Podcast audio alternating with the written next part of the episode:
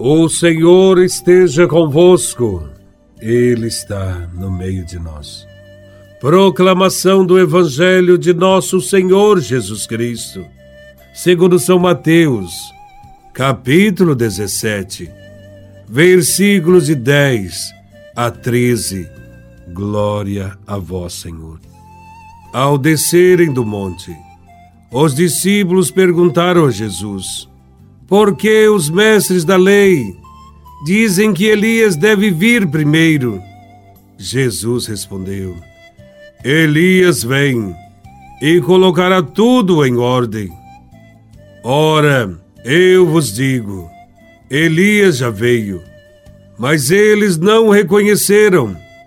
Ao contrário, fizeram com ele tudo o que quiseram.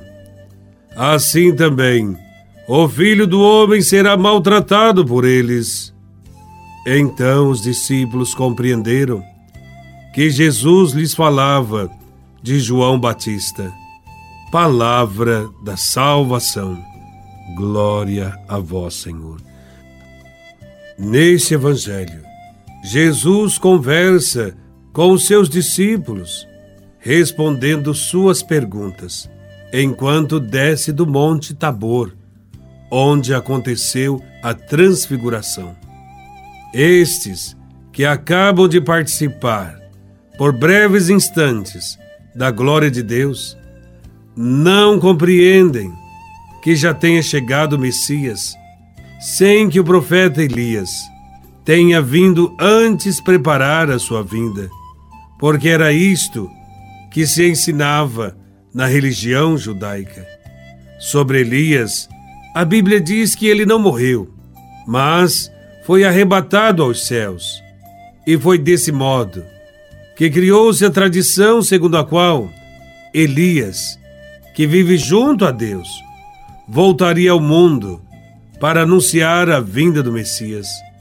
Essa convicção sobre a vinda de Elias também está baseada em alguns livros do Antigo Testamento. Esta espera de Elias proporcionou o surgimento de certas tradições populares, principalmente nos rituais judaicos. Por exemplo, no ritual da circuncisão dos judeus, sempre existe uma cadeira vazia, chamada cadeira de Elias, que demonstra a esperança que ele se apresente.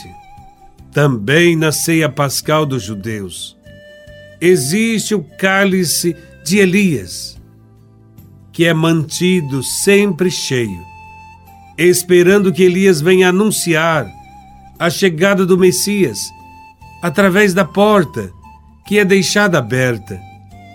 Também a tradição popular acreditava que Elias vinha à terra sem ser reconhecido, principalmente para apoiar os pobres e doentes. Sobre esse tema, Jesus diz que Elias já veio. Ele está representado por João Batista, cujas ações se assemelham à de Elias, devido ao rigor com que tratava as questões relacionadas à vinda do reino de Deus.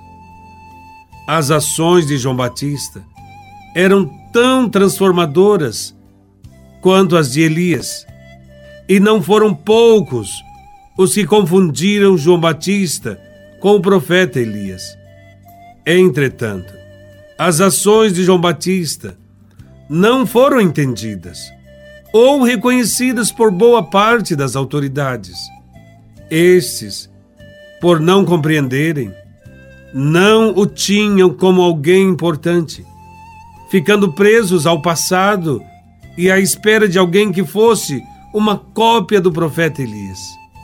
Por isso, rejeitaram João Batista e, consequentemente, Jesus de Nazaré. Para Jesus, Elias já veio. É João Batista que preparou o seu caminho.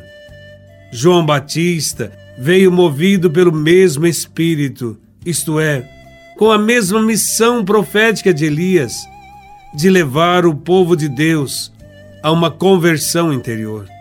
Assim, ele abriu os caminhos para o Senhor e anunciou a todos a salvação de Jesus Cristo, o anúncio de Elias, assim como o de João Batista, tinha como finalidade levar o povo a uma verdadeira conversão. Os mestres da lei queriam que o povo ignorasse Jesus. E uma das formas que eles encontraram para que isso acontecesse foi dizer que Elias e o Messias ainda não vieram. Ainda hoje, muitos continuam sem entender a proposta de Jesus e continuam a esperar outro Messias que resolva todos os seus problemas num passe de mágica. Como os mestres da lei, essas pessoas continuam desejando um Jesus de acordo com os seus próprios gostos interesses e não acolhem Jesus de Nazaré. É urgente que sejamos corajosos e firmes na fé e anunciemos com a nossa voz e com a nossa vida aos nossos irmãos que Jesus é nosso Senhor e Salvador. Louvado seja nosso Senhor Jesus Cristo, para sempre seja louvado.